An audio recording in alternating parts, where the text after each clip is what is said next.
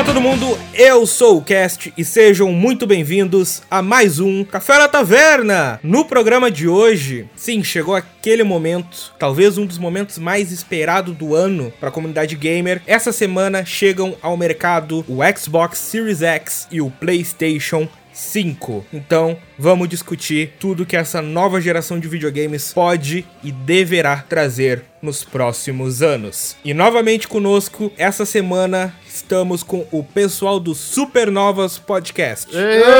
Eu sou o Nicola. E eu sou o Rômulo. E eu sou velho de casa, psicólogo do grupo, Doug. Então tá, chega de enrolação, aumenta o som e vamos lá.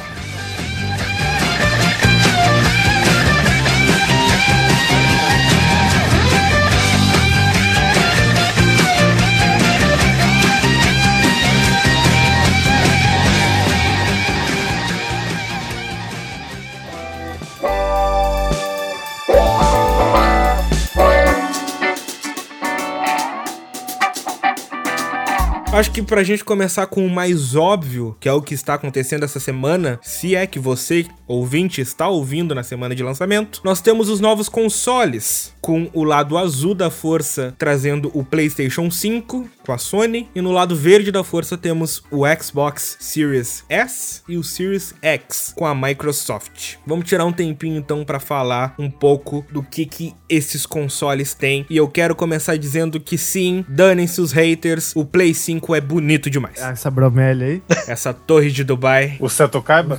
Esse roteador aí. o bom é que ele é prático. E não é porque é bonito, é porque ele é prático. Se cabe em qualquer lugar. Pois é, tem que destruir qualquer gabinete que você já tem na sua sala. E eu acho que do lado da Sony, acho que é a primeira geração, se não me falha a memória, que vai ter, além da versão tradicional do console, uma versão digital por 100 dólares a menos? Isso? 50. O PlayStation, no caso, é. É 50 ou é 100 dólares a menos? É 100 dólares. Ah, tá. É que eu me baseei no preço aqui do Brasil, né? Que é 4,5. É, não, no Brasil é 500. Não, não, não. Brasil não tem comparação. Esquece Brasil. Brasil é outro mundo, é outra coisa. Tá, mas aí, o que, que vocês acham dessa onda, antes da gente começar a falar da concorrência, dessa onda de consoles sem leitor ótico. A opção boa quando você tira o valor suficiente para isso, né? Porque a gente tava até comentando esses dias que fizeram análise lá do japonesinho abrindo o PS5 e olharam a engenharia dele e falaram: não, claramente isso aí é muito certo que esse console canônico, vamos dizer assim, é o digital. Que o drive de disco é uma anomalia ferrada que tá ali. Fiaram ali, digo nem por fora, não, que por fora também parece um pouco estranho. Parece um calombo, é um PS5 grávido. Então parece que não há confiança suficiente para ainda ir all digital, né? E embora a GameStop, que é um representante muito, muito forte no mercado de mídias físicas, e tava murchando aí e tal, e agora retomou com uma parceria com a Microsoft, que aí talvez ainda dê um gás ainda para mídia física. Então há um respiro ainda. Os preços no exterior são muito bons, a redução. Claro que isso não vale aqui pro Brasil, que num console você tem 500 reais de desconto e no outro você tem 2 mil reais de diferença entre o digital e o outro. É, mas a gente tem que levar em consideração que no caso da Microsoft, o Series S, ele não só é digital, como ele também tem, acho que metade da potência em teraflops. Não, ele é um pouquinho mais... Tem um belo downgrade. Né? É, mas não chega a ser metade não, mas ele é um pouco abaixo. Ele é um pouco abaixo, mas a CPU é basicamente a mesma. O armazenamento, né? 500 GB só. Se bem que essa do armazenamento é outra polêmica aí, que já estão falando que o do PS por padrão é 800 e poucos GB, mas com o sistema operacional, o que você vai ter de espaço livre aí vai ser quase o do Series S. É, mas é que tá, aí do Series S ainda tem o espaço para poder instalar o próprio sistema do console. Aí eu fico me perguntando, sei lá, vai sobrar o quê? Uns 300 GB só de espaço? Isso eu tô chutando bem alto, né? É uma preocupação. Se bem que tem a outra questão que os jogos dessa nova geração, pelo menos por algum momento, com certeza eles vão diminuir de tamanho, né? O tamanho dos downloads por causa da tecnologia que eles usam, né? Talvez a coisa fique menos óbvia, mais equilibrada do que pareça nessa geração. Eu tô achando, no geral, inclusive, que tá bem equilibrado. E eu gosto disso, eu gosto quando tem pau a pau. Então, no caso sobre os jogos digitais, acho que é até um caminho natural, né? A partir do momento que uma crise mundial, praticamente, né? Com o coronavírus. Então, os colecionadores ainda existem, mas parece que até em menor quantidade, né? Devido a esse fator também. E eu acho que é só isso que sobra pra mídia física, né? Sim. Porque é mais caro, você tem aquele negócio, você pega a caixinha, você bota, tem o, o disco, você tem aquela instalação e tal. E o download não, o download uma vez só, pum, acabou, né? E existe esse paradoxo econômico, né? Que é. Só estão retirando da gente, mas o valor dos jogos vai aumentar. É, 70 dólares agora, né? Tem esse problema no meio. É, então, os lançamentos sempre tem esse problema, né? Porque no fim, os digitais acabam sendo mais baratos, principalmente quando passa um tempo, né? Que tem algumas promoções e você consegue pegar ele por um preço bom. Mas com lançamentos, realmente, esse é um problema, porque recente a gente vê umas alterações bizarras, por exemplo, na PS Store, né? O Marvel Avengers, o preço de lançamento estava menor do que o preço que tá agora. Agora, pra ter ideia, a versão base tá mais cara do que a versão deluxe até a semana passada, né? Com as alterações que fizeram. É, lá. aliás, a história da PlayStation, meu Deus do céu, a nacional. Deu a louca, subiu tudo. É, que eles modificaram muito os valores até de jogos antigos. Né? O jogo de 2014 e 2015 aumentou em torno de 35%. E eu sei, porque estavam muitos estavam na minha wishlist, né? Essa que também vai sumir com a nova atualização para nova PS Store, né? Com a chegada do PS5. Então tem todo esse fator aí. Mas em geral eu gosto bastante dessa questão digital. Eu já utilizo, né? Basicamente os jogos digitais de forma geral. Abrindo um parênteses, quanto tempo vocês dariam pra mídia física morrer de vez? Não digo no âmbito colecionador, porque Aham. colecionador vai viver pra sempre. Existe vinil até hoje. Mas no âmbito mainstream. Sete anos pra quando virar essa geração. Eu acho que até Eu menos. chuto mais umas duas. Acho que pelo menos essa geração, talvez a próxima, que eu imagino que assim, os caras. Eu acho que eles não vão cortar assim de vez, Uhum. né? De tirar a mídia física e colocar só digital. Mas é talvez essa geração, apesar que né, Microsoft começou antes, né? Com o One S, né? Only Digital. Essa geração já tá tendo a opção, né? De ser né, o console totalmente digital. Talvez na próxima eles vão pegar um pouco mais pesado nesse quesito, né? E na seguinte, eu acho que os caras já tiram. Eu não acho que seja assim tão próximo. Aqui a gente tem um aspecto técnico muito crucial, principalmente falando de jogo, que é que, tipo, acho que desde a geração passada, com falando de Play 4 e Xbox One, não se roda mais o jogo no disco. Não existe velocidade de carregamento numa mídia física que suporte a alta taxa de dados que os jogos atuais necessitam. Mas você sabe por que, que os jogos estão ainda em disco, né? Porque existe o limite de banda nos Estados Unidos. Uma realidade muito, muito forte lá. É. Se você ouvir um podcast de qualquer gringo, é comum numa conversa você conversar sobre o que, que você vai fazer com os seus dados naquele mês. Você tem que se preparar bem. Porque um jogo, um Call of Duty hoje, você vai 200 GB e vai embora, assim. Então, existe essa questão de você economizar a sua banda de internet por causa do disco. Tentaram botar isso no Brasil, ainda não chegou. Deem graças a Deus por isso não acontecer por enquanto. É que tem o Marco Civil, né? Isso, foi um bafafá enorme. Eu não sei como vai ficar no PS5, não falaram exatamente como é. Mas no Xbox você pode guardar o jogo baixado num HD externo, HD comum, né? Pra quando você quiser reutilizá-lo, você não precisa baixar de novo. Pluga o HD que ele vai passar o jogo pro SSD de volta pra dentro. Next holiday, Xbox Series X will lead us into the future of console gaming.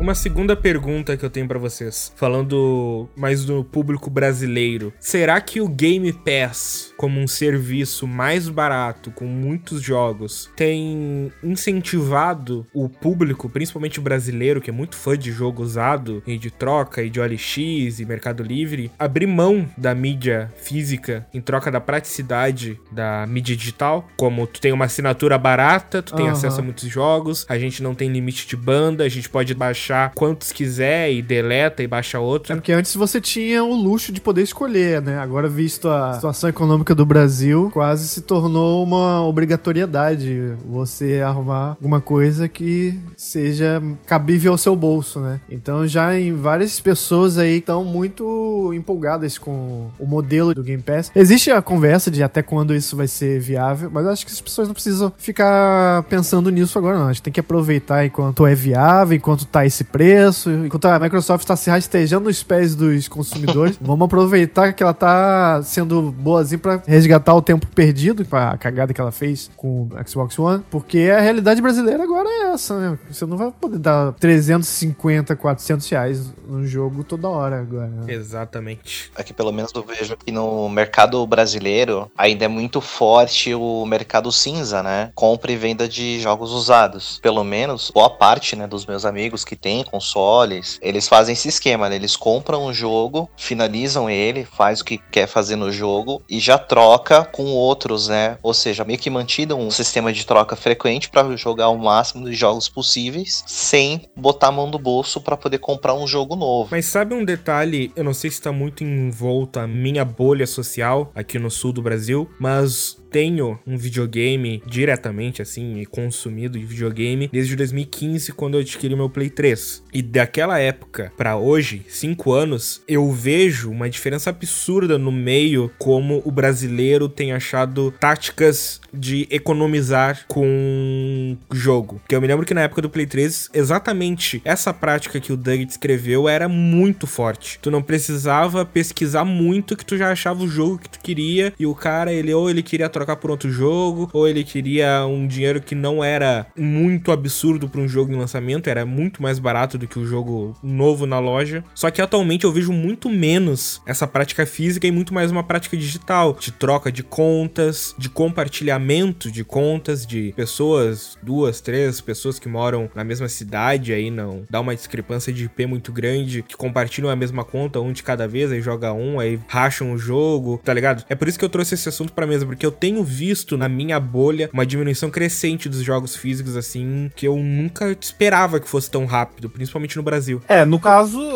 faz sentido, porque se a grande maioria dos esquemas atuais, né, de economia utilizados se baseiam nos jogos digitais. E amém, né? E a partir do momento que a pessoa descobre isso, com esses preços absurdos, ninguém tem o que reclamar. Óbvio que ela vai optar, né, em fazer isso. A questão do compartilhamento de conta, entre outras coisas. E acho que isso contribui sim para essa extinção a longo prazo, né, da mídia física, principalmente no Brasil, porque, por exemplo, você já vê em algumas lojas, essas grandes lojas de varejo, os jogos que ficam agora é, são grandes jogos, assim, né, exclusivo da Sony, um grande lançamento, e mesmo assim é basicamente, é muito FIFA e PES sabe? É o que você tá vendo hoje em dia, assim. Tem um ou outro ali escondido embaixo, um PlayStation Hits, mas você já não vê mais como era antigamente. Sim, né? eu me lembro que eu entrava em lojas, principalmente na época que eu adquiri meu Play 3, já que 2015 já tinha Play 4, então o Play 3 já tava em queda de uso. Então eu entrava e eram prateleiras e prateleiras de jogos de PlayStation 3 em muitas lojas, não só nas especializadas em videogame. Uhum. E hoje em dia, quer dizer, hoje em dia não, né, devido à nossa atual situação mundial, mas até ano passado passado, eu ia numa loja de videogame em qualquer shopping aqui da capital, tinha, sei lá, uma fileira de 20 por 10 colunas uhum. de alguns jogos e o resto era cadeira gamer, Sim. acessórios, plaquinha decorativa, bonequinho. Caraca, eu acho que nós estamos em universos diferentes.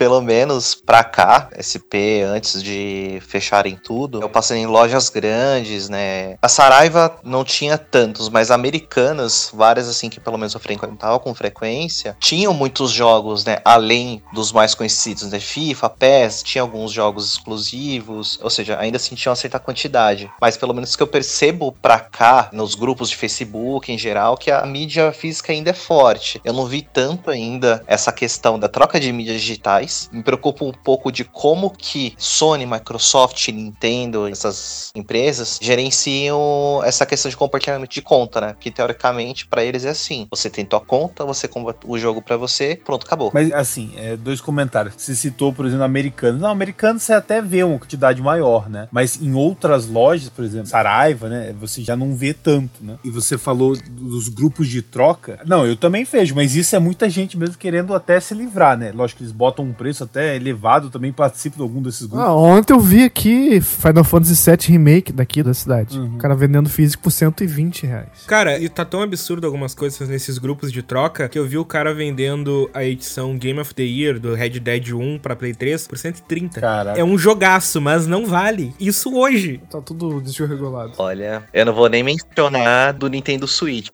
Virou a terra de Malboro. Você faz o que você quiser, bota o preço que você quiser. Mas do Nintendo Switch faz sentido porque assim, a nova sai num preço absurdo, né? E é lógico que os caras não vão querer perder tanto. Agora, do PlayStation não, eles vendem às vezes mais caro do que a essa loja de varejo tá vendendo um novo. Vários exemplos assim, é bizarro. Aí o pessoal só responde tirando sarro. Você tá louco, né? Você tá achando que eu sou palhaço? É, e já vem aquele comentarinho, né? Se não for ajudar não atrapalha ou algo é. do tipo assim, os caras não ficam comentando. Next holiday, Xbox Series X will lead us into the future of console gaming.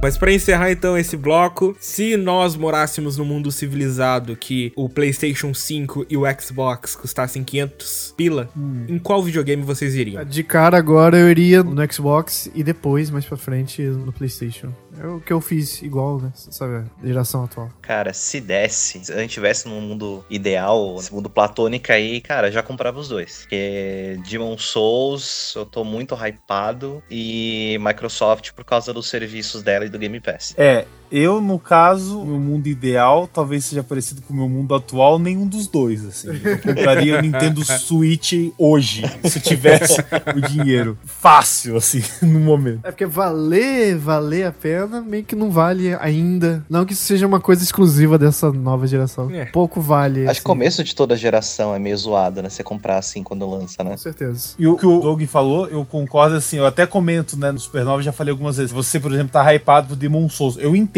completamente, assim, sabe? Nossa, quero tanto o PS, porque ele é basicamente o único, por enquanto, né, exclusivo mesmo pro PS5, né, que eles não anunciaram pro 4 também. Então aí eu entendo, sabe? Talvez se tivesse um jogo, assim, que eu fosse muito, tipo o Harry Potter, se falar que é só pro PS5, aí eu ia falar, ah, meu Deus o Nicole é fissurado no Harry Potter. Eu sou, eu sou. E vai lançar pro 4, aí eu tô tranquilo. Aí eu... Quando eu vi aquilo, eu já excluí tudo sobre pesquisa de preço, PS5, qualquer coisa, nada. Não não tem interesse, é zero.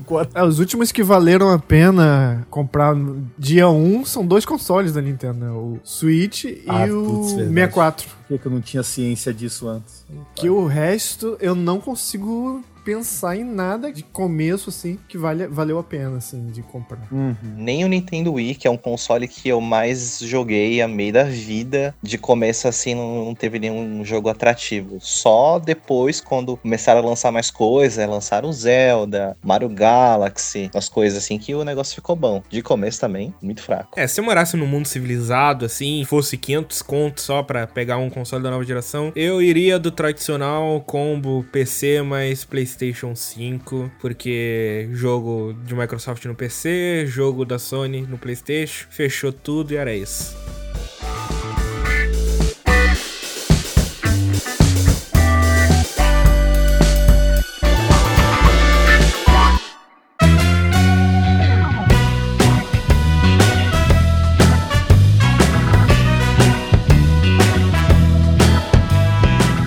Algo muito interessante que aconteceu nessa indústria dos videogames, que é o seguinte, logo após algumas semanas, acho que não deu um mês depois dos anúncios oficiais, tanto por parte do Xbox quanto por parte do PlayStation 5, a Nvidia, famosinha empresa que faz placas de vídeo para computadores, anuncia a sua série 3000, que, obviamente, como PC superior, tecnicamente falando, já tornou obsoleta a nova geração antes mesmo que ela fosse lançada, com a 3090, o top de linha da Nvidia atualmente, rodando jogos a 8K 60 FPS suavizeira. E aí eu quero comentar algo com vocês, que é o seguinte: durante muito tempo na indústria a gente foi vendo algumas evoluções absurdas. Quando eu digo a gente viu, não praticamente, porque eu não sei se alguém aqui viu isso durante todos esses mais de 50 anos, mas falando no sentido humanidade. A gente viu os 8 bits se transformarem em 16 bits, a gente viu os 16 bits se transformarem em 32 bits, depois a gente viu a era do 64, até que aí já entramos na questão HD, Full HD e o 4K que é atualmente. Só que existe algo muito interessante nas gerações mais antigas que a gente se percebe, principalmente assistindo vídeos comparativos, é como a mudança é brusca, não necessariamente no lançamento da geração, mas quando tu pega um jogo de 8 bits e um jogo de 16 bits, tu percebe a diferença. Quando tu pega um jogo de 16 bits e um jogo de 32 bits, tu percebe a diferença. Quando tu pega um jogo de 32 e um jogo de 64, tu percebe a diferença. E até mesmo eu me arriscaria a dizer, porque aí é vivência minha, quando eu pegava um jogo de PlayStation 2 e depois um jogo de PlayStation 3, eu via a diferença. E aí a gente chega na atual geração, ou na antiga geração, dependendo de quando você está ouvindo esse programa, que é o seguinte: do PlayStation 3 pro PlayStation 4, eu já não sentia uma diferença absurda, principalmente no final da geração. O que a Rockstar fez com GTA V e a Naughty Dog fez com The Last of Us naquela geração do PlayStation 3 e do Xbox 360 é inacreditável. E sim, obviamente, os jogos de PlayStation 4 são muito superiores, os jogos de Xbox One são muito superiores, mas mesmo assim não é mais aquele choque gigantesco que se sentia antigamente, pelo menos na minha opinião. E aí eu chego ao X da questão que eu quero debater com vocês nesse bloco. O que teremos de evolução gráfica real, ou o que nós esperamos que tenha de evolução gráfica real nesta geração? Que está apenas começando. Só fazendo um breve comentário, o cast, sobre essa mudança de gerações, né? Quem for mais antigo e já tem cabelos e barba branca vai lembrar que na época do Play 1, quando a gente assistia a CGs, ficava, nossa, que gráfico maravilhoso. Nossa, parece gráfico de Play 2. Passou, né, a geração de Play 2 via CG. Meu Deus do céu, isso é gráfico de Play 3, cara. Aí quando chegava Play 3, ah, é só uma CG. é, é verdade. É, o problema dessa evolução e tal é que não adianta ter Nvidia 5000, 6000, principalmente hoje em dia, o que vai puxar mesmo é a criatividade dos programadores. Que vai chegar um momento que vai ter a fidelidade gráfica sem mais Uncanny Valley e tal, e a gente vai estar tá pagando 120 dólares para poder bancar um jogo desse e tal, inclusive. É, que tem esse detalhe, né, que tem essa polêmica de algum algumas pessoas da indústria se manifestando a favor do aumento do preço dos jogos devido à alta carga de trabalho que os jogos necessitam. Isso veio muito naquela vibe da polêmica do Red Dead 2 que os funcionários estavam falando: ah, que a gente ficou 16, 17 horas por dia trabalhando no jogo. E aí a Rockstar teve que vir a público: ah, a gente não falou nada, os caras. Deu uma maior confusão na época. Já acho que a empresa que tem que se ajustar aos valores e não o consumidor que tem que pagar pelo crunch. Exatamente. É só o que faltava isso agora. A gente que tem que pagar pelos maus tratos deles, eu não entendo. Eu não computo. Não, não entendi essa deles, entendeu? Mas é, é difícil de você ver, historicamente, já 20 anos, troca de geração, a gente não vê muita diferença, né? Vai ter ali os molhos a mais. Ah, tem mais quadros. Propaganda do Sirius S, né? Vai ser, ah, vai rodar a 120 FPS. Nossa, pois é. Como se eu ligasse para isso. Quem é que tem TV que roda 120 FPS nativo? pois é. Cada vez mais está se tornando o discurso do PCista, né? O discurso do consolista está se transformando no discurso PCista. Tá falando de FPS, de textura, essas coisas assim. Olha a qualidade daquela água, mano. Pois é. O cara vai pagar 5 mil reais pra ver uma água. Pega da torneira, pô.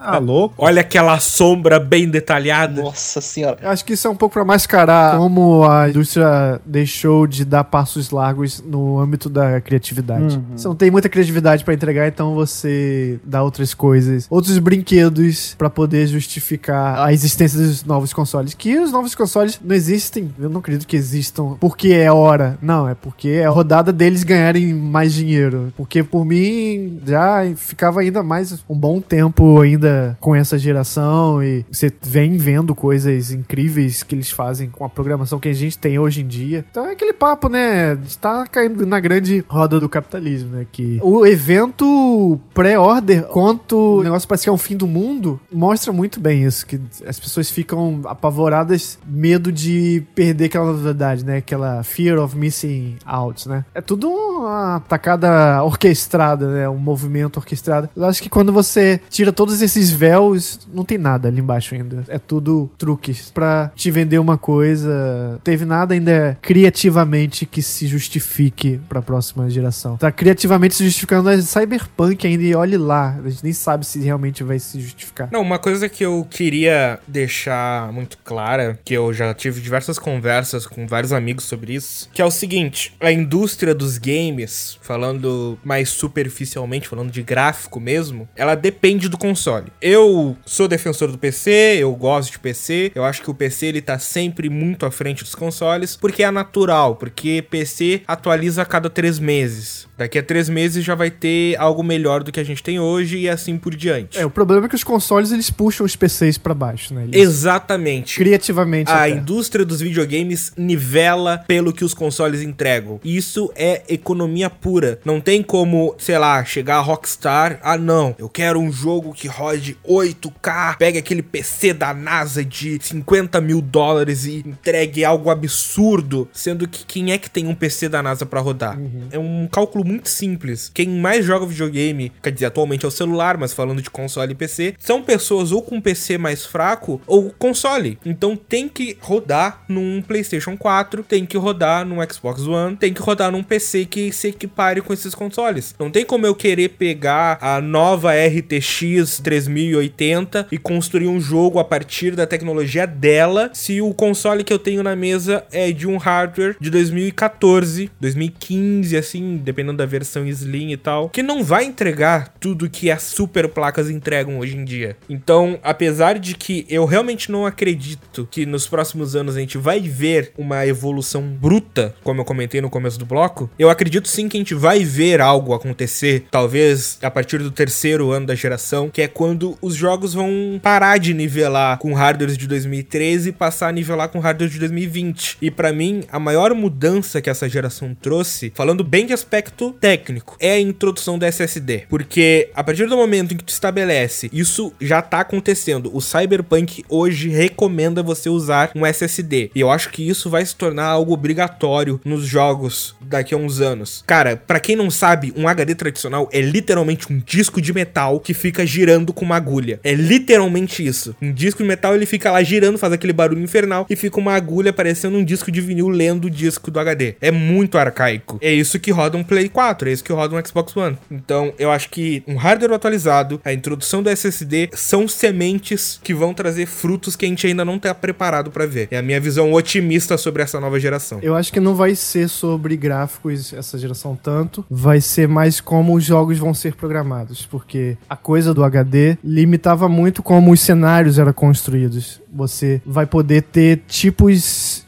de biomas, de lugares, de mundos muito diferentes e muito mais dinâmicos com o acesso do SSD, que é um acesso onipresente, né? Você não precisa ir buscar com o braço ali, então precisa da repetição de asset e tal. Então isso muda muito como os programadores fazem os jogos. Então acho que as pessoas vão sentir mais na alma. Eu acho que quem e Graphic Horror vai ficar só xingando nos fóruns aí, porque eu não acredito que vai ser um salto tão grande quanto eram antigamente. Né? É, assim, sobre essa questão, eu até acredito, um pouco que eu entendo, né, tecnicamente, que eu também não gosto muito. A minha questão com o PC, eu tenho um PC que jogo jogos assim, é, leves, né? Não, tem, não dá pra jogar jogo tão pesado, mas joguei alguma coisa. O problema é, eu odeio jogar no computador. Ponto. Também não gosto. Eu não gosto. E, então, mesmo se você falar, ele é 10 vezes melhor, não rola pra mim. Como eu disse anteriormente, só um jogo assim, que é o jogo da minha vida, só dá para jogar e eu posso cogitar só por causa desse jogo específico. Talvez sabe? Porque nada tira o conforto de. Talvez costume, né? Desde pequeno, desde lá do meu Super Nintendo. Então, para mim é o console, boto na TV e jogo ali. É, comodidade é uma feature que acho que a gente não abre mão, né? É. Isso é verdade. Assim, PC para mim é para outras coisas, assim. Então, é uma coisa pessoal, né? Mas eu acho que muito do que o Ron falou, eu também concordo que, assim, a questão é a criatividade. Eu acho que é o se vira nos 30, assim. Não vai dar para falar, olha, esse jogo vai estar tá muito mais impressionante graficamente que o outro. Não. Tanto é que agora você começa a ver, por exemplo, né, se comparar o Hatch Clank novo, né, pro PS5 e o The Medium do Xbox, são os jogos que até então mostram o que só a nova geração pode fazer, né? A geração de cenários ali, ou simultâneos, ou de uma maneira bem rápida, né? Mudar tudo ali da dimensão, como o Hatch Clank, ou The Medium, que você basicamente joga em dois universos ao mesmo tempo, né? Então, acho que essa é a grande novidade, assim, até então mostrado.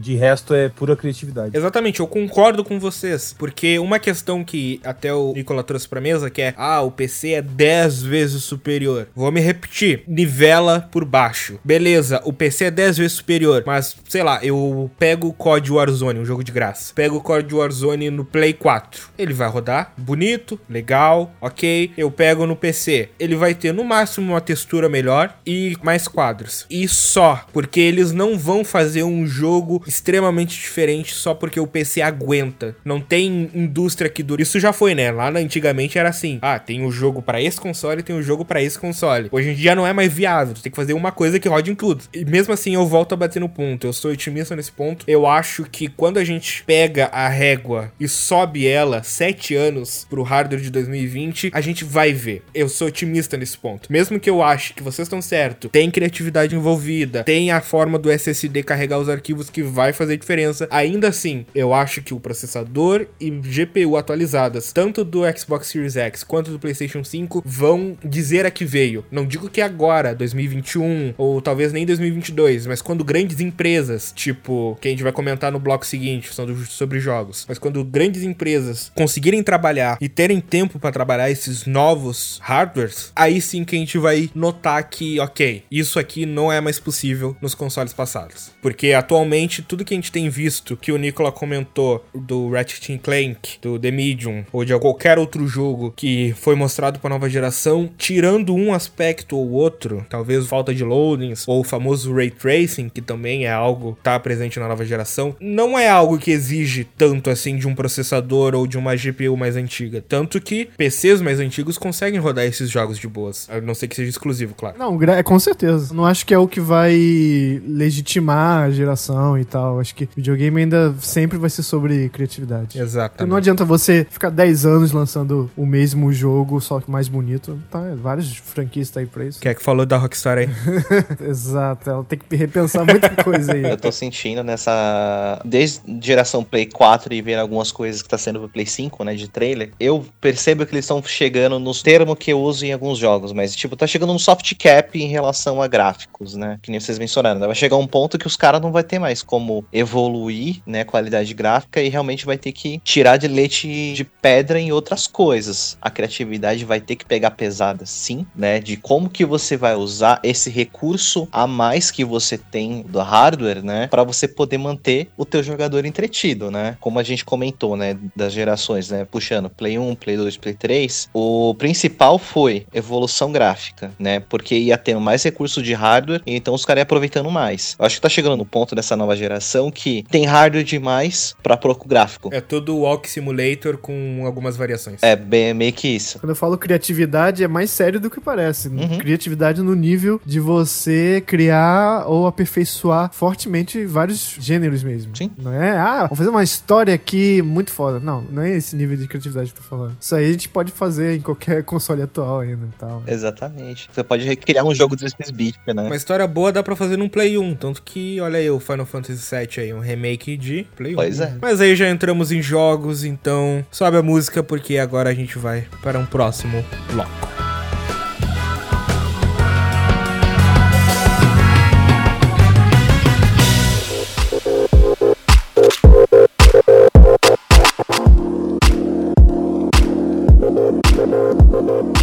Ok, então vocês entraram no assunto de jogos, então vamos falar sobre jogos que a gente espera ou não, ou que a gente anseia, ou que temos alguma expectativa pela próxima geração. E antes de citar nomes, eu quero ser um pouco generalista, que eu acho que a nova geração ela vai trazer algumas vertentes, talvez. Eu acho que vão ter empresas que vão se focar mais em gráfico, não mudando muito a jogabilidade. É as de sempre, como sempre, Call of Duty, Battlefield, que vão trazer a mesmas mecânicas, só que um, ó, olha esse gráfico, olha a resolução dessa arma, olha a definição dessa explosão. Eu acho que vão ter empresas que vão focar muito em imersão histórica, no sentido de jogos narrativos, de jogos que você realmente tem que entrar, é o famoso entrar no mundinho, que novamente não é novidade nenhuma. E vão ter empresas que aí eu acho que vai ser a menor porcentagem, porque é sempre a menor porcentagem, que aí vai mais pro lado do que o Rômulo e o Nicola citaram no bloco passado, que é trazerem de fato uma criatividade a mais e inovar nas formas de se jogar videogame. Eu acho que a criatividade não vai aumentar muito, sabe o que eles vão dar em troca? Pra manter a gente com os olhos brilhando? Vão fazer uma aposta aqui. Vão reviver muita franquia ah, é. querida e parada. Maldita nostalgia. É, e vão capitalizar em cima disso. Ah, ó, e comigo dá certo, tá? Porque eu prefiro um remake bom do que alguns jogos novos que, na verdade, são, né? É um sanduíche de quatro de gerações passadas que não ficou bom ainda. Se a Sony dá um jeito com a Square de fazer um remake de Chrono Cross, Puxa vida! cara, eu vou comprar PlayStation Eu 5. concordo. Eu citei recente do Supernovas esse Chrono Cross. Eu quero muito, só que não é o do Chrono Cross, eu quero muito Chrono Trigger. Era Final Fantasy IX. Aí tu pensa, ah, Matheus, mas você nunca teve um Super Nintendo. Eu sei, mas eu joguei no PC faz muito tempo. Eu me apaixonei pelo jogo, me apaixonei pela arte do jogo. O jogo que me fez amar jogos de pixel, arte em geral, jogos antigos, jogos nesse molde, é Chrono Trigger. Então, se a Sony anuncia, vamos fazer um remake de Chrono Trigger e vai ser exclusivo para Play 5, eu vou comprar um Play 5. Simples. Sem argumentos. É, é o que eu falei, tipo, as dependendo do jogo, apela pro coração, é complicado. Você fica cego, você não quer saber mais do resto. né? Não, não tem o que fazer. Eles se aproveitam disso pra tratar mal o consumidor, né? Ele fala, não, pera aí que é só botar um joguinho aqui que vai brilhar o olho, bota o preço e comprar essa porra. E vem e compra mesmo. Vídeo Crash Bandicoot, né? Que eles fizeram o remake dos três jogos. Um, um puta de um collection que eu fiquei, meu Deus do céu, cara, que coisa maravilhosa. Eu quero isso pra todos os jogos de Play 1 que eu amava. Mas eu tenho uma teoria pessoal, aí não só videogame, mas a indústria em geral, ela apela sempre pra nostalgia da casa dos 20 aos 30. Então teve muita nostalgia dos anos 70 na década de 2000. A década de 2010 foi recheada dos anos 80 e eu acho que agora a gente tá entrando na década de 20 e vai chover nostalgia da década de 90 em tudo. É. Aí, filme, série, redes sociais e, obviamente, videogames também. Vai ter muita coisa dos anos 90 que a gente nem lembra ressurgindo. Cara, eu só tenho uma palavra pra esse seu comentário. Amém. Amém mesmo. Eu, eu Que adoraria. assim seja. Esse resultado da falta de criatividade do povo, não só em jogo, mas em filme, é, faz reboot, faz remake de tudo. Ah, mas isso eu gosto, viu? Isso é uma falta de criatividade que eu até eh, justifica às vezes, né? É, costuma funcionar às vezes, é. Porque às vezes eles fazem uns remakes e uns reboots também que era melhor nem ter existido, mas enfim. Ultimamente nos jogos vem dando certo, né? O último que eu posso falar que eu joguei firme, né? É o remake do Mafia, que mesmo tecnicamente ficou bem abaixo, assim, eu acho. Uns bugs mesmo, né? Mas foi muito bom. É aquele jogo pra geração atual, sabe? É o mesmo jogo com uma história maravilhosa pra geração atual. E isso pra mim vale muito ainda. Eu tava lendo um- uns artigos e vendo uns vídeos de um pessoal que jogou na época o Mafia original. Aí eu gosto muito da definição que um deles usou, que é o seguinte: Eu tô jogando agora o Mafia Definitive Edition e eu tô com a mesma sensação que eu tava quando eu joguei o Mafia lá atrás. É, Eu também tive. Caramba. Gráfico sensacional, super, hiper, mega realista. Aí tu pega o Mafia original, é uma pixel art ambulante, com PowerPoint. É bizarro mesmo. Eu lembro quando eu joguei Mafia, eu falei, nossa, caraca, eu fiquei impressionado mesmo. Aí você olha hoje, é muito assustador. Cara, eu tenho medo de revisitar o Onimusha 3, que na época que eu joguei, né, foi no PC. Nossa, o rosto dos personagens, né, com a foto ali, falei, meu Deus, que gráfico maravilhoso, hiper realista. Eu tenho medo de voltar hoje e jogar e pensar, meu, como que eu achava isso bonito? Não, deixa na memória, deixa na memória. é, eu vou fazer É, isso. tem coisa que é melhor deixar lá, hein? Next holiday, Xbox Series X will lead us into the future of console gaming. Mas falando do jogo que eu gostaria muito de ver essa geração, porque eu sou fanboy mesmo, e dane-se. Mano, será que a gente vai ter um GTA nessa geração? Ai, droga. Dessa geração? Puxa. Assim, eu acho que sim, mas eu não ligo, né? Eu, pra te falar a verdade, dois pontos rápidos sobre GTA. Jogar na locadora pra ficar fazendo coisa ilegal, porque eu sempre fui muito bom menino, né? Nunca fazia nada errado. No GTA você pode fazer qualquer cagada. Então eu ia na locadora, gastava lá minhas moedinhas pra fazer as besteiras do GTA. E também no GTA 4, eu gostava muito da gameplay mesmo. E gostava de fazer as missões, né? Quando eu tive o jogo. Não só de ficar depois dessa fase de locadora. Então, agora, hoje em dia eu não consigo mais, assim. Porque 5, por exemplo, eu não fui com a história, não curti, né? Então, o que eu acho mais legal dele é o carro. Você dirigir esse jogo, pra mim, é muito gostoso, assim. Eu gosto de GTA, eu não compartilho da sua opinião. Mas sabe uma coisa que eu gosto muito do GTA? Que eu fazia quando ele tava instalado, seja no meu Play 3 ou quando eu recomprei comprei ele pro Play 4 porque eu sou desses. Ou seja, quando eu instalei ele de graça, que quando veio na Epic do PC de novo pela terceira vez, pra ver o nível, é de pegar o avião e sair voando pelo mapa. E botar a música da rádio e planar e ficar perto das montanhas e fazer rasante na água, passar embaixo de ponte. Flight Simulator tá aí pra isso. Ganhou nota 10 aí em vários sites. Eu ia falar, e tem o Flight Simulator aí que falaram que é bom, Bessa. Os três pensou. Ah, mas o Flight Simulator tu não pode chegar perto do chão que colidiu o avião. Mas, mas faz sentido, não faz? É um Não pouquinho. tô nem aí, eu não quero ser piloto. eu quero passar de ponta cabeça embaixo de uma ponte. Ah, entendi. Só isso. Eu espero que só no videogame, amei. Mas eu entendo, brincadeiras da parte, eu entendo. Tem jogo que realmente você quer tocar o terror assim, e simplesmente por isso. Você quer jogar do teu jeito, né? Red Dead 2, depois que eu zerei, eu fiz isso. Eu fiquei lá tocando o terror lá. Como eu fui bonzinho o jogo todo, eu fiquei depois matando todo mundo. GTA só recompra se for um remake de Vice City, mesmo assim, vou me sentir desonesto por. ah, não, esse que você tá me enganando só pela nostalgia que eu sei, mas eu comprei. É, é verdade, talvez, talvez. é. É que os rumores da indústria apontam que o GTA 6 vai se passar entre as décadas de 70 e 80, né? Vai ser essa vibe antiga, assim, os carros da época, todo um mapa gigantesco, assim, maior do que do Red Dead. Ai, não precisa não. Puxa, que mapa grande aquele. Mas no GTA é fácil porque é de carro. Você não tem que ficar 70 minutos de cavalo. Ah, isso é verdade. É de cavalo é bem pior mesmo. E a viagem rápida não é viagem tão A viagem rápida mais lenta da história. É, é, na verdade você tira um pouco. Eu quase nunca usava, né? Até em demorar, o negócio é o cavalo. O jogo é o cavalo. Tem que encarar mesmo. Mas falando dessa nostalgia de tempo, um remake, eu acho que o Romulo também ia gostar se tivesse. É Scarface, né? Aham. Eu adoraria. Um dos melhores jogos que eu já joguei na vida. Eu amava o jogo. Esse é uma aula de game design pra Rockstar pegar. Caraca. E de opções do jogo mesmo, né? O, o quanto você pode usar o seu dinheiro, assim, não pra coisas inúteis, assim. né? Não faz, tudo faz um sentido nesse jogo. Mesmo ele sendo, na época, há um bom tempo aí. É bem verdade que ele é baseado, né? Isso. No filme. Então facilita muito, porque você já tem todo o carisma ali do personagem que tá ali só, né? Uhum, muito bom o jogo. Next holiday, Xbox Series X will lead us into the future of console gaming. Um outro jogo que eu quero trazer pra mesa aqui, The Elder Scrolls 6. E não é positivamente. Quer dizer, agora que a Bethesda é da Microsoft, talvez haja uma luz de esperança, mas na atual Bethesda, antes compra da Microsoft, mano, como eu tava ou tô ainda com medo do que eles podem fazer com The Elder Scrolls 6. Que eu não sei pra vocês, mas Skyrim não entra no meu top 5, mas entra fácil no meu top 10 de jogos da vida. Ah, meu passou longe. Gosto, mas eu fico meio enjoado do, do template Bethesda. É um cara paradão na sua frente falando.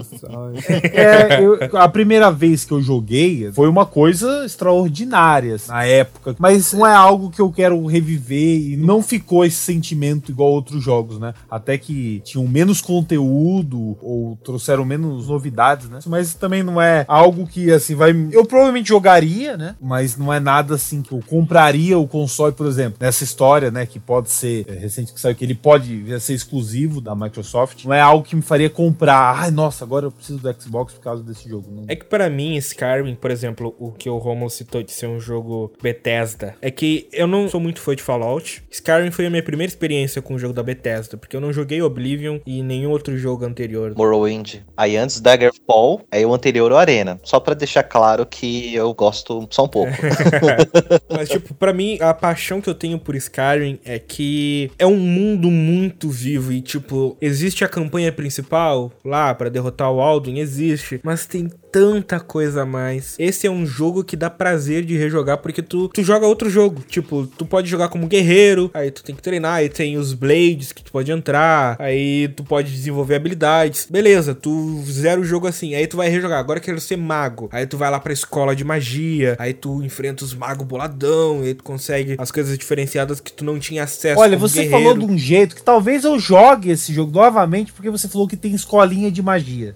Então, Como isso tu não sabe da escola de magia? A paródia Pois mais óbvia de Hogwarts que existe. É, não, pior que não. É, Colégio de Winterhold, Tu cara. tem o teu quarto, tu tem teu colega de quarto, tu tem os professores, tu tem as aulas. é mesmo? Interessante, interessante. Talvez jogaria, olha só, talvez jogaria por causa, por causa É, disso. se eles melhorarem as batalhas, se for bom de jogar, realmente já é um grande passo. Skyrim não é bom de batalhar. Ah, tá, entendi. Ah, é, aí já é demais. Tem uma né? coisa muito importante do colégio. Quando você chega no nível máximo de destruição, tem três tipos de magias, né, que são nível máximo, né, que você aprende com certos mestres. E uma delas, cara, em que jogo, além de Dragon Ball, que você pode soltar um Kamehameha de raio? A Avada Kedavra tem, então. Qual é o do Scroll? Que tem isso. Ou Skyrim. Foi o primeiro da maioria das pessoas. Pois é, eu joguei há muito tempo, mas eu não tinha ele, entendeu? Tipo, foi jogo de final de semana e eu sempre fui muito viciado em jogar como guerreiro na época, assim, né? Era o negócio da espadada, então talvez por isso eu não conhecia, mas faz tempo mesmo, né, esse jogo. E Então. não tá só preso a guerreiro e mago, Não, tem sim. como ser arqueiro e é uma jogabilidade completamente diferente. Ah, não. Aí já não. Arqueiro, stealth. Não, eu estou falando no misto de possibilidades. Ah, sim. Como guerreiro, tu tem como lutar com espada de duas mãos, tu tem como lutar com duas espadas, espada e escudo, tu tem como lutar com machado, com lança. Espada e magia. Mas o que que acontece? Variedade em um RPG, né? Em classe, eu acho isso legal, bacana. Agora, o meu negócio aí que vocês falaram que me saltou é só a magia mesmo. É só isso que me faz. Joga, rejoga, é isso. Agora, ah, escolha como ah, arqueirinho, não sei. Aí isso tudo, acho que muitos jogos agora, né? Agora já fazem. Mas eu entendo que esse jogo fez na época, né? Realmente foi bem importante. Trouxe essa leva de fãs, assim. Eu já sou, assim, de RPG mais recente, impressionante pra mim, como eu já disse no outro, quando a gente gravou com o cast, né? Sobre The Witcher 3, né? que é algo que mudou a minha vida nos jogos, praticamente. E eu sei o quantas falhas ele tem, né? Mas é engraçado como pra cada um funciona de uma maneira, sabe? Eu nunca chorei, chorei de soluçar num jogo. Aconteceu no The Witcher 3. E eu nunca ri de gargalhar de quase cair da cadeira. Aconteceu no The Witcher 3, entendeu? então são coisas que marcam muito, assim. Mas é isso que é a magia, né? Que a gente tá falando aqui. É a magia do videogame, que é nostalgia. Que agora, os novos que estão pegando agora, adolescentes, o meu sobrinho que tá jogando Homem-Aranha e tá apaixonado, assim, daqui 15 anos ele vai ter uma lembrança sensacional. E às vezes já vai ser ultrapassado. Às vezes não, vai ser ultrapassado, né? Sim, vai rodar no celular dele. Exatamente. Ei, Nicola, mas você sabia que você pode jogar Skyrim cagando? É mesmo? é verdade. Tem pro Ah. Switch. Olha, eu já fiz isso e é, é satisfatório. Nunca pensei nisso, mas é fantástica a ideia. Ah, já tá aí. Quando eu pegar o meu Switch Piratas do Caribe, com certeza eu vou, vou, vou adotar essa estratégia. então, é por essas e outras que The Elder Scrolls 6 é um jogo que inevitavelmente me atrai pra o hype. Porque assim como não teve GTA na geração Play 4, não teve um The Elder Scrolls na geração Play 4. Só que Bethesda, né? Espero eu que com a Microsoft agora eles coloquem ordem na casa e possam nos trazer um jogaço que pra mim é uma das melhores franquias que existem no mundo dos videogames e eu não poderia de deixar de citar esse jogo aqui. Next holiday, Xbox Series X will lead us into the future of console gaming. Final Fantasy IX Remake. Nossa, por favor, me dê. Me dê agora. Cara, eu só queria o 6. O 6 é incrível. Vocês dois vão ter que esperar eles terminarem o set. Então, vai tirando o cavalinho da chuva. Ah, pois é. Não, mas eu já fico feliz. Eu joguei recente o remake do 7, apesar que, né, é, eu não joguei o original, né? Foi aquela visão sem assim, olha, estão cagando. Não, pra mim foi simplesmente aquela magia do Final Fantasy e eu gostei bastante. Foi uma experiência completamente limpa, né? Ah, sem dúvida. O pessoal critica muito de set, o pessoal que tryhardou o original, é que não é spoiler, tá ligado? Mas a história do Final Fantasy VII Remake é acho que 20, 25% ou até menos da história do original. Então, tipo, eles pegaram um jogo que é absurdamente grande, cortaram um pedaço muito pequeno da história, ou razoavelmente pequeno da história, e expandiram absurdamente. Porque se tu for pensar, o Final Fantasy VII Remake tem pessoal que fecha ele em média 35 a 40 horas. O Final Fantasy VII original dava pra fechar assim. E o remake tem 20% do que era o 7 original. Então eles expandiram muito a história. Se tu hoje, só com a tua experiência do remake, pegasse o original, talvez tu achasse corrido. Sei. Isso é verdade. É, mas nem se aprofundou, nem viu. De repente a gente já tá aqui, nem explica tal ponto, tal história. Porque foi esse o objetivo que eles fizeram o remake. Atualmente eu tô jogando o Crisis Core, né? Que é o pro PSP. Meu, esse é um jogo que me fez chorar. Aham. É o, é o jogo que eu tenho tenho no meu coração, cara. A frase que eu tenho na minha cabeça é Embrace Your Dreams. É, então, aí eu, eu gostei muito, né, desse universo do 7 mesmo. Eu pretendo jogar o original, possivelmente antes do remake, porque, né, só Deus sabe quando vai sair parte 2, né? Eu acredito que a parte 2 não vai ter o mesmo pacing da primeira, não. Porque se for assim, vai ter 5 ou 6 partes esse jogo. Aham. É, com certeza. Mas já falaram que pode ter três, né? Não confirmaram, mas pode ter Se três. for duas, em relação ao um, vai soar muito corrido. Porque vai ficar aquela coisa. Parte 1 foi super esticada a- ao limite. E aí, se só for uma parte 2 e vai acabar, eles vão ter que dar uma corrida, vai ficar um pouco estranho. Vai ficar rápido demais. Falando de Final Fantasy e o 16, alguma expectativa? Feio pra caralho. Eu falei, confira lá no Supernovas Podcast sobre o anúncio do preço do PlayStation, se eu não me engano, que eu tive o prazer de ser convidado. Eu falei lá algo que impactou muito Nicola, o Rômulo e um outro amigo lá que eu não me lembro o nome. Nem eu, nem sei quem que é. Era o Dança, era o Ah, era o Dança. Dance. Eu falei que o Final Fantasy XVI foi o único jogo de toda a conferência que eu olhei e pensei, ok, estamos numa nova geração. e isso deu um rebuliço naquele podcast, meus amigos. Já fez exame de vista. E se eu te falar não ironicamente que eu fiz e que eu preciso usar óculos? então tá aí a resposta. então, depois disso, Beretíssimo, não tem mais nada que dizer. Eu duvidei de mim também. Depois eu fiquei muito aliviado quando eu vi o vídeo da Digital Foundry e eles falaram, é isso aí. Não, quando eu assisti na melhor qualidade possível, que na hora, lógico, né? Não tem como. É quando você tá streaming ali, ao vivo, assistindo, não vai sair o melhor. Depois ali é 4K. Meu amigo, tá feio. Não, tá, não é nova geração, não. Não tá nem o 15 aquilo. Assim, jogaria uma nova geração, tá feio, mas não é que tá feio, nossa, tá horrível. Não, eu jogaria, pô. Mostrou o meu GF favorito ali, você acha que eu não vou querer? Já tira as calças e roda na mão e.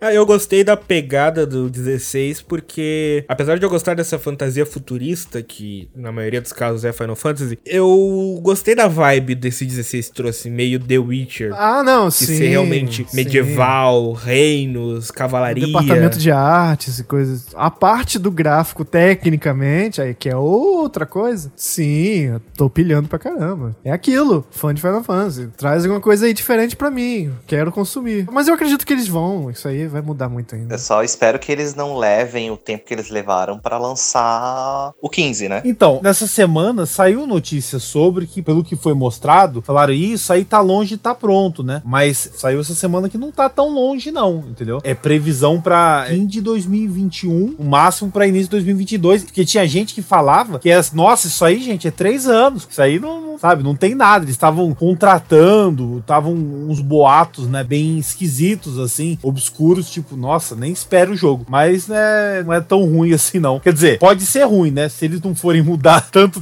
tecnicamente e lançar no fim de 2021, você vai falar, ué, mas não entendi. Vai, vai lançar pra PS4 também, ué? É, com esse gráfico aí, Eu gostaria que lançasse pra PS4. ah, tomara, porque até lá com certeza não vou ter o 5. quando eu vi, eu pensei que era a expansão do 14. Lançou um trailer no mesmo período, né? Alguma DLC do 14, que eu até fiquei confuso. Peraí, mas isso aqui é a Final Fantasy 14 ou o trailer do 16? É, uma semana antes foi. Exatamente. Next holiday, Xbox Series X will lead us into the future of console gaming.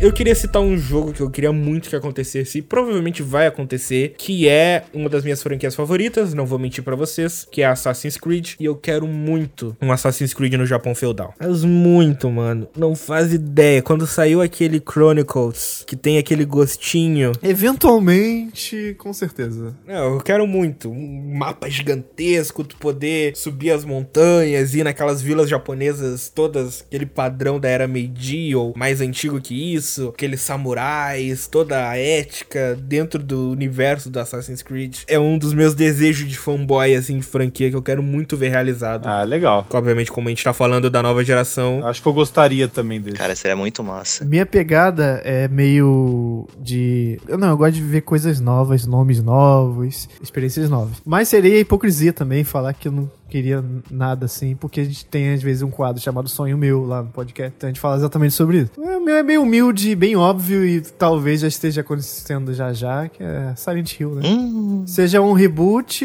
ou um remake, ou um, uma continuação. isso dá aquela vibe PT, tu fala? O que seja, contanto que, né, seja Silent Hill.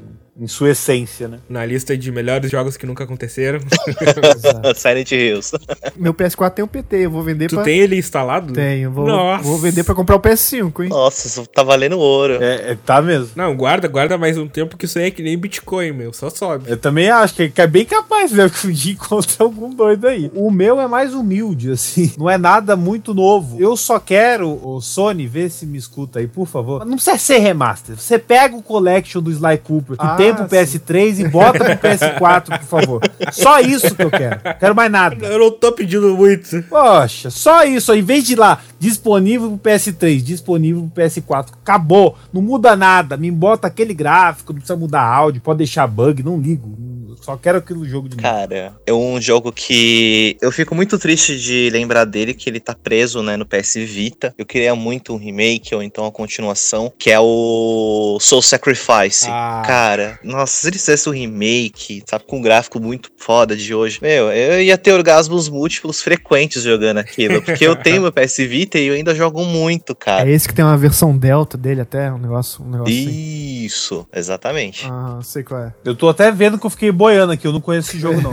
Cara, vai atrás. A história dele, como é contada, cada monstro tem sua história, cada mapa tem sua história. Tem um personagem que você segue durante certas quests que tem uma história própria dele. Meu, é incrível. Se o ouvinte tiver interessado mais nesse jogo, confira lá. Café da Taverna número 1, jogos que nos marcaram. Um dos jogos que marcaram a vida do nosso querido psicólogo é esse aqui. E logo mais, aproveitando o jabá no meu Insta, eu vou começar uma série de assuntos, né, relacionados à psicologia e jogos. E muito provavelmente a estreia vai ser sobre Soul Sacrifice e alguns aspectos, né, da mente humana. Olha aí que maravilha. Pra terminar então esse bloco, falar do jogo que eu lembrei agora, não vou mentir pra vocês, mas que eu também tô empolgadaço, porque eu curti muito, que é God of War Ragnarok. E por que eu tô empolgado? Porque pra mim o God of War tem gente que exalta e tal, mas tipo, pra mim ele é o arroz com feijão perfeito. A história muito bem conduzida, um mapa muito vasto, uma gameplay, pra mim o que mais me pega no God of War novo de 2018 é a gameplay, a suavidade dos movimentos, é a jogabilidade que tu tem com o Kratos, a parceria que tu faz com Atreus que vai se desenvolvendo ao longo do jogo. Tanto que eu citei que pra mim o God of War é o jogo que define a geração no podcast retrasado, não, no anti-retrasado ainda, que a gente fala sobre os jogos que definiram a geração passada. E eu quero mais disso. Então, pode ter gente que não vai concordar comigo, talvez meus próprios amigos aqui de mesa não concordem, mas se vier o God of War Ragnarok só com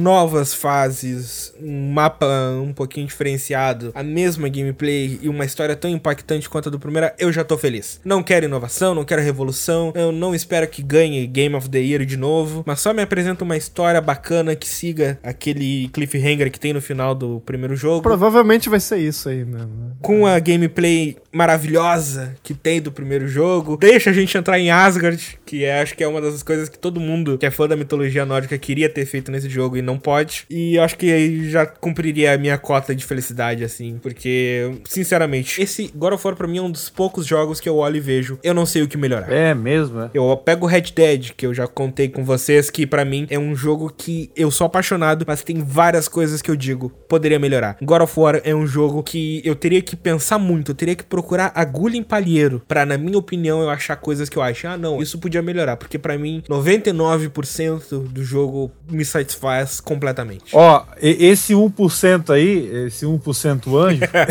eu já posso te falar uma coisa que eu gosto de God of War, go- gostei e tal, joguei todos, assim, só não joguei aqueles do PSP ou PS Vita, Romulo, que tem uns, uns- PSP. Chain of Olympus e o Ghost of Sparta. tirando esses, né, os outros eu joguei. Então, o que acontece? Eles podem mudar o chefe, sabe? Não mudar só a cor do gigante. Eu fiquei bem chateado com a variedade de chefes do último, né, do God of War de 2018, assim. Tipo, ah, as Valkyrias é legal, né? Aí toma um monte delas. Não, mas são diferentes as Valkyrias. Ah, mas mesmo assim não mudam bastante pra mim, não. Assim, mesmo, ah, cada um tem um golpe tradicional, uma pequena cor aqui e ali, mas, eh, sabe, não é uma coisa. Eu esperava. Nos primeiros mesmo, tinha muita diferença, né, no chefe. Eu pego muito bem, sabe, em ver um design de boss assim que eu falo, hum, caraca, eu, eu- eu fico até intimidado, né? E não era o caso no God of Era no início, né? No início você fala, opa, aí começa a se repetir. Só isso, mas eu gostei bastante do, do jogo. Pra mim é um dos Game of the Year de 2018 também. Aham.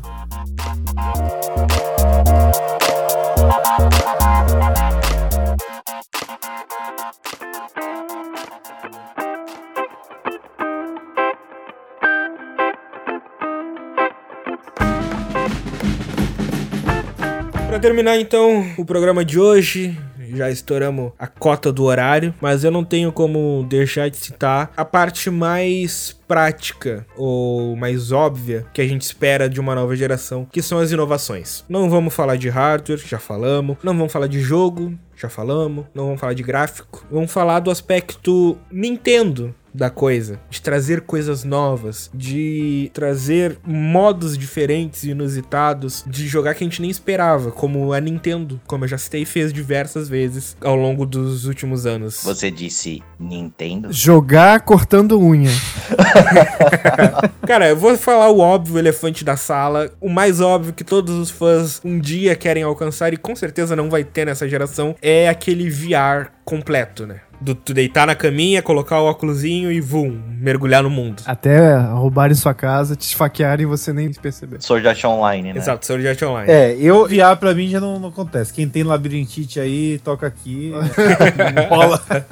É embaçado. Mas sobre Nintendo também é um assunto delicado, como tá aqui na meu. Todas as minhas pesquisas. Meu futuro console vai ser da Nintendo. Então é um assunto bem delicado também no meu coraçãozinho. Mas é o que você falou, é bem importante, assim, a criatividade. Curioso, né? Porque quem não liga, eu não sou muito de gráfico e arte, apesar de sim a Nintendo ter artes bem legais, mas a criatividade, o quão gostoso, a sensação que dá naquelas plataformas é uma coisa que nada faz, sabe? E isso é um diferencial que há muito tempo é assim. Tem coisas que você fala, olha, lembra aquele, hein, da Nintendo. Mas é melhor? Não, não, não é não, mas lembra. É tipo aquele. É tipo aquele lá, olha, lembra muito. Por exemplo, um exemplo recente, né? Eu zerei o Crash 4. Pô, maravilhoso. Olha, lembra muito os Donkey Kongs. Sempre tem essa, né? Alguém Genshin Impact aí, eles querem ser o Breath of the Wild. É. O novo da Ubisoft, o Immortals, Phoenix, não sei o que das Que quantas. aliás estão elogiando muito. é. É, um Zelda, né? O Zelda é bom. Zelda com Assassin's Creed, né? Um Zelda bom? Como assim? Não, Zelda. Zelda é bom. Ah, tá. Tava entendendo outra coisa. Já ia iniciar uma guerra, que ia ter um casticídio aqui. O Romo já ia fazer a canção, o ritual de guerra. É, detrás de ti, imbécil! Aí pega um No programa de hoje, não fale mal de Nintendo, não fale mal de Harry Potter e não fale mal de The Witcher. É, não, Mas aquele menu de The Witcher, hein? Ah, é não, é verdade. Não, pode falar mal. Como eu disse, assim, é um jogo que eu sei todos os defeitos, sabe? É, é amor. Isso é o amor, né? Você sabe todos os defeitos, mesmo assim ama até os defeitos do jogo. assim. Aham. É eu com Assassin's Creed Odyssey. É eu com Assassin's Creed Revelations. Next holiday, Xbox Series X will lead us into the future of console gaming. Mas às vezes as inovações, porque às vezes a gente fala inovação e o ouvinte ele pode não, não compreender, tipo, tá, o que, que vocês querem de novo? Assim, o videogame é videogame, você entra na frente da TV e joga. Só que às vezes as inovações vêm de coisas tão simples que a gente nem percebe que poderia fazer falta. Como por exemplo, algo que a Sony tá implementando no DualSense. Eu acho que a Microsoft também deve implementar no controlezinho lá do Xbox, que é a trava do gatilho, que é tipo algo pequeno, vai ser por um nicho muito fechado, mas é algo diferente. Você tá no meio do jogo e de repente a arma tranca e aí tu sente no gatilho, tu não consegue apertar. É uma ideia muito legal que eu achei. Mas tem sido muito debate também, né? Que até quando. Vai quebrar isso- os controles. Ah, é, até quando vai ser. Todo mundo vai adotar isso. Tipo a história do PlayStation 3, onde no começo todo jogo de guerra que tinha uma granada, você usava o Six Axis, movimentação do controle, pra poder jogar a granada e tal. Aí, Ou o touchpad do DualShock do 4. choque. Que até é. Ele é mais usado como botão do que É, como um botão gigante. botão do mapa. Isso eu gosto. Mas aí tem que ver até quando eles vão aderir todo mundo, fora os estúdios, né, próprios da, da Sony. É, e são essas pequenas inovações que a gente espera ver. Uma coisa que eu quero muito ver nessa geração, que não é algo que eu vou comprar, sendo bem sincero, que no atual nível da tecnologia eu acho que não vale muito a pena, mas eu quero que se desenvolva porque eu tô mirando muito futuro nisso, que é o VR, realidade virtual. E eu tava muito descrente com o VR, só que aí veio Half-Life. Cara, eu queria acreditar no VR, mas eu não consigo. O que os caras fizeram com Half-Life no VR me reacendeu a esperança. Pra mim, quando eu comprei o, o VR do PlayStation e joguei Resident Evil 7, já me vendeu. O problema é o quanto de software como aquele sai. O quanto de software como o Half-Life sai. É um na vida, outro na morte, assim. O resto Exato. parecem joguinhos, assim, bobos, meio de celular, assim. É uma montanha russa. É aquele Saber alguma coisa, É, né? eles não, não ficam nessa cruz espada, né? A gente faz um jogo de orçamento grande pro esse nicho de pessoas que compraram. Igual o jogo de Star Wars que a gente até gravou essa semana, o Squadron, né? É bom? Não. Podemos ouvir mais sobre onde? Supernovas nessa semana que está chegando. É, nessa semana não, né? Há três, quatro semanas atrás. Verdade. Mas é isso, né? Por isso que a Nintendo, a gente tem que cotar aqui o grande filósofo, grande game designer, Ronaldinho. Eles estão deixando a gente sonhar. tem que esperar pra ver o que a Nintendo vai fazer, porque o que ela tira de inovação são sempre de hardware barato de se fazer. Não, e são coisas muito fora da caixa, porque a gente tá muito preso na estrutura ou console, que é console, controle, TV, ou PC, que é PC, monitor, teclado e mouse. E a Nintendo, tipo, pra mim uma das coisas mais interessantes do Nintendo Switch realmente é a interação que ele tem entre os Nintendo Switch. E é algo muito de nicho. Tu tem que ter um Nintendo Switch, teu amigo tem que ter um Nintendo Switch, e aí vocês dois colocam na mesa, e acho que é o Mario Party que faz essa interação, e tipo, meio que conecta as telas, e aí os quatro controles todos funcionam dentro do mesmo jogo, rodando a mesma coisa. Exatamente. É, e esse Mario Kart, tipo, live, né? Também que a ideia é genial. Cara, é muito bonito o negócio ouvindo rodando, só que aí, pra nossa realidade brasileira ferrada, não existe. É, então, é, é que assim, são dois parâmetros, né? Tipo, é fantástico, aí vem Brasil. Aí é uma outra coisa. Agora, Toda vez que você põe Brasil na equação, o resultado é o mesmo. dá erro, né? Dá erro, na verdade. Nem, nem Do jeito que nada. brasileiro é brasileiro, tá ligado? Eu já fiquei viajando aqui, meu, fazer uma corrida de Mario Kart live, tá ligado? Com o kart descendo pelo bueiro, tá ligado? Já faz uns mapas subterrâneos. Umas É, eu viagens. não duvido que logo, logo aparece um vídeo aí. É só jogar a ideia na internet que as coisas acontecem. Next holiday, Xbox Series X will lead us into the future of console gaming. É, é que assim, é difícil falar o que esperar, né? Porque algo que não existe, realmente eu não tenho essa criatividade no momento de pensar o que, que eles poderiam modificar. O que eu acho, assim, que é uma coisa que eu gosto muito de jogo de mundo aberto, né? Essa questão que virou, parece, olha, sempre quando falo em mundo aberto, assim, esse mapa é maior que o anterior. O negócio pra mim não é esse sabe? É o quão vivo ele é. E, e também não é um monte de ponto, ou deixar de ter ponto, um monte de coisa pra fazer. Não é isso, gente. Não é isso que dá a vida, sabe? É o quão você se sente ali naquele mundo. Igual, né? O joguinho que eu já falei faz. E não você ser aquele herói, a lenda do herói. Não, você simplesmente se insere naquele mundo, mas não é vital pra ele, sabe? Eu gostaria mais jogos que fizessem esse tipo de coisa. Parece aí que o Cyberpunk. Vai vir bem nessa vibe. É, é, pode ser, porque assim, eles prometeram mil NPCs, Vai ter o Ozob no jogo, mano. Vai ter o Ozob no jogo, mano. Eu tô muito apilhado pra comprar essa bosta. Não, com certeza eu vou querer jogar. Assim, eu confesso que nesse caso do Ozob, eu gosto, né? Eu acompanhei. Eu já não sei o que vocês estão falando, basicamente. só, só sei o que vocês falaram lá no grupo e tal. Eu gosto desse personagem. É Nerdcast, né? Que o Azagal criou e tal. Minha única crítica é que eu não queria o Azagal dublando. É, pois é. Ele podia alterar os textos lá, botar aquelas referências que é bem a cara do Ozob, afinal, ele é o criador do personagem, então tá óbvio. Mas dá na mão de um cara que é profissional. Não, É, é, porque ele não é dublador, eu também acho que vai ficar bem, vai ficar bem estranho, assim. E, quer dizer, já ficou, né? Porque tem um trechinho, eu também achei. Mas eu gostei, porque ele não é só uma referência, ele é interativo, Aham. ele vai participar de alguma missão, alguma sidequest, porque eles não iam dar aquele número de falas pra ele se fosse só um personagem que fica falando nas esquinas. Sim. É, não, mas na verdade vai ter muito personagem que fica só falando nas esquinas e você faz uma missão só. Não vão ter mil NPCs. Ele é mais um, né? Ele não vai ter uma grande importância. Mas assim, o jogo promete esse tipo de coisa. Vai ter aqueles personagens que a gente pode comentar num cast e falar: olha, aquele personagem só durou, sei lá, 15 minutos, mas foi tão sensacional, sabe? Aquele encontro. Mundo aberto te dá essas coisas. Não é só é, caprichar nos protagonistas, né? Acho que isso é, isso é bacana. Esse é um dos pontos que eu não sei se tu vai concordar comigo, porque se eu não me lembro, tu discorda desse ponto de mim, que é o que faz o Red Dead ser tão bom, na minha opinião, o 2. Porque tem muita coisa pra fazer e não tá tudo no mapa. Sei. Não, eu gosto sim, eu gosto. Tem a missão principal principal no mapa, tem as secundárias lá, os pontos de interrogação, mas tem muita coisa, as missões terciárias, São né? interessantes. é. Que são acontecimentos que acontecem nas cidades, nas estradas, que não estão no mapa. Tu tem que estar andando, tu tem que estar passando e tu tem que querer interagir, senão tu vai passar e aquela coisa vai acontecer e aconteceu. E tu não participou. É, eu gosto muito sim de- dessa parte. Não, de, de Red Dead é a única, não a única, mas uma das coisas é aquilo que o Romulo fala, aquela questão de você não ter muita escolha, né? Eles scriptarem, principalmente nas missões principais e secundárias que tem nome ali, que aparecem no mapa. E isso frustra um pouquinho, né? Em determinado momento. Tem casos assim de missão falha em algum ponto que você, pô, não era, eu tô aqui, eu não morri, sabe? E o jogo não quer que você vá por aqui. Tem uma coisa, abrindo um parênteses aqui que o pessoal descobriu. Tem uma das missões, não me lembro se é uma secundária ou um desses acontecimentos do mapa, que tu tá chegando numa região e tem dois malucos numa cabana. E o script é, tu chegar lá e tu interage com os dois caras e acontece a missão. E qualquer coisa além disso, na nossa cabeça já vem aquela telinha dead, né?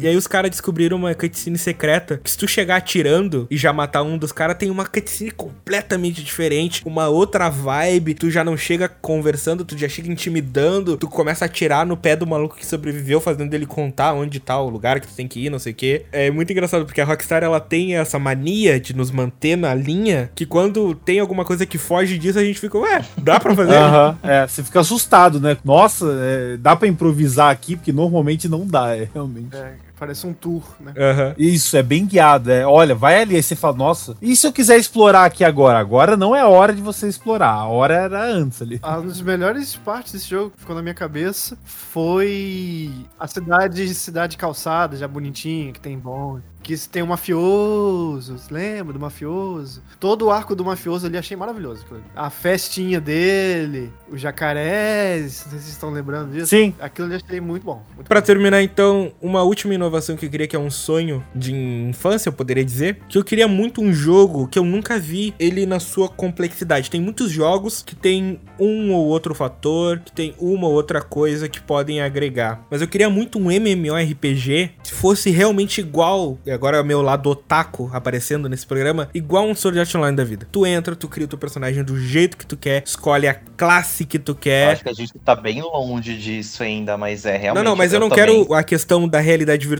Eu quero só o jogo, pra eu jogar num controle. Que eu possa escolher o personagem que eu quero, da maneira que eu quero, tem um mundo vasto, que a economia funcione em prol dos jogadores. Vou dar um exemplo de algo que a gente tem hoje, que é o Genshin Impact. Pra mim, a minha maior crítica a esse jogo, além dele ser pay to win, cara, é uma limitação enorme de personagens. Tipo, tu começa o jogo lá e ele fala, fala seu nome. Mas não sou eu. Não é eu, é um personagem da história. Tanto que ele não é nenhum único personagem que eu controlo na história. Então, tipo, eu não me sinto eu jogando o jogo. Não é esse o jogo que tá guardadinho no meu coração que eu quero muito ver um dia. Inclusive, tem um jogo assim, esse gênero que você fala é Isekai, né? Se chama. Aham. Um jogo que vai sair que eu esqueci o nome, que ele traz uma tecnologia em que os personagens vão falar o seu nome, o que você escrever. Ó, pode ser legal. Já foi usado num jogo aí, mas bem obscuro, japonês e tal. É que a maioria dos jogos que tem algumas dessas características sempre falem alguma coisa. Ou não tem tanta liberdade, ou a história não é tão tua assim, é muito genérica, ou o modo online não é bom, ou o PVP é cagado, ou não tem um mundo vasto o suficiente, tu fica muito preso nas mesmas É, ceninhas. a coisa mais próxima pra remediar o que você tá descrevendo, o diagnóstico, né? Final Fantasy XIV. Coisa mais próxima dessas coisas que você pede hoje, é, com certeza, Final Fantasy XIV. Só que tem aquilo, né? É 12 dólares. por- Não, mas espera aí, ô Romulo, mas é 12 dólares depois que você já jogou 80 horas, tá? Porque eles liberaram agora. Depois que você já viciou e que você quer aquilo. Não, mas 80 horas, assim, tem gente que não consegue jogar tanto isso num ano, assim, né? Porque ele não é só MMO. Assim, ele é MMO, né? Mas ele é um Final Fantasy com história também, né? Começo, meio e fim. E agora, com a expansão recente, né? Coisa de um, dois meses atrás, você consegue o jogo base e ainda a primeira expansão de história sem pagar, É, entendeu? então, muito cuidado pra quem for tentar, porque vai cair num buraco aí que com certeza vai estar jogando dinheiro na tela depois. Para de falar isso que eu já quero fazer aqui. A última vez foi a mesma coisa que eu não falei. Já estou me cutucando aqui pra dar um jeito de, sei lá, pegar um PS4 emprestado, ter o Switch o Play 3. Ou usar o notebook da minha empresa, cara. Tem no Play 3 também. Tem? Você pode jogar no Play 3. Dá pra jogar no Play 3 também. Oh shit.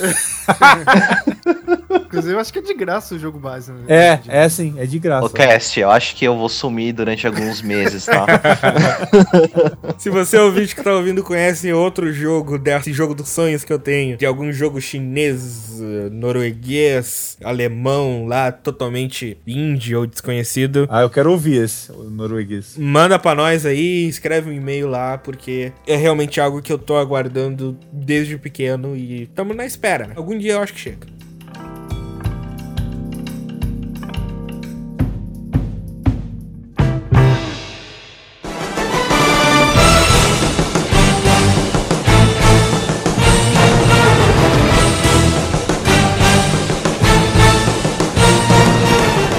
Obrigado a você, ouvinte, que ouviu até aqui. Caso você não nos conheça, nós somos o podcast Café na Taverna. Estamos disponíveis no nosso site oficial em www.cafenataverna.com.br a cada duas semanas nas segundas-feiras. Caso queira mandar alguma mensagem para a gente, alguma sugestão, algum tema, pode ir lá no nosso Instagram em arroba Café na Taverna ou mandar um e-mail para cafenatavernapodcast.gmail.com. Este quem vos fala é o Cast. Caso queiram ter um contato mais pessoal comigo, arroba TheRealCast em todas as redes. Isso aí, né, gente? Supernovas.com.br, podcast de jogos, sempre toda semana com alguma coisinha. Agora a gente tá num formato um pouco mais livre, em que a gente não tem a periodicidade exata do que vem, mas vem, mas não sabemos o que vem.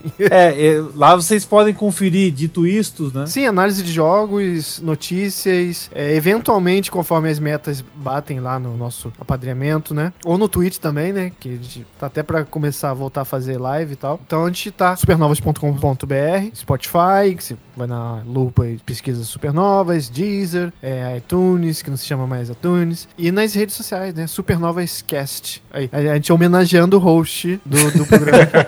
Todas as redes Supernovascast. Todo programa vai ter essa piada, não?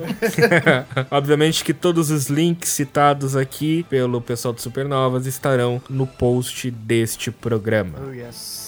Então é isso aí, galera. Obrigado por ter escutado até aqui. Espero que vocês tenham gostado desse programa. Se vocês quiserem me acompanhar na rede social, eu tô no Instagram, né? No underline Doug Will underline. E até o próximo programa. E falando em próximo programa, não perca. Se você ouviu até aqui, você é um fã nosso. E eu agradeço muito por isso. E não perca, porque o próximo programa será mais do que especial, onde completaremos um ano de existência. Então se prepare para algo estupendo. Era isso. Muito obrigado e até daqui a duas semanas. Valeu! Se tiver coxinha, chama a gente. E coca, cola, lógico. Isso. Droga.